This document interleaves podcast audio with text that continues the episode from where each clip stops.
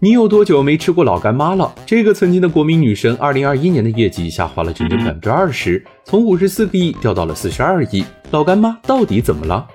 商界新引擎，赚钱随身听。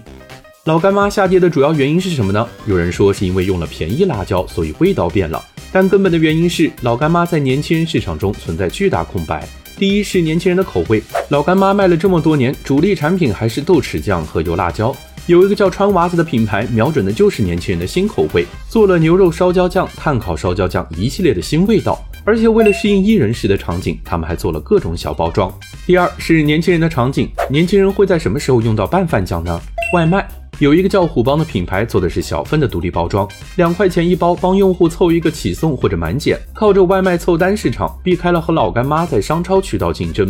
不要小看了外卖市场，去年全国人民点了二十亿单外卖。平均每天五千万单，从八零后到九零零零后，每一代人都会有自己的喜好，而且这种差异会越来越大。如果老干妈还是不做改变，抱着我的产品好就能卖得好的想法，它和年轻人的距离只会越来越远。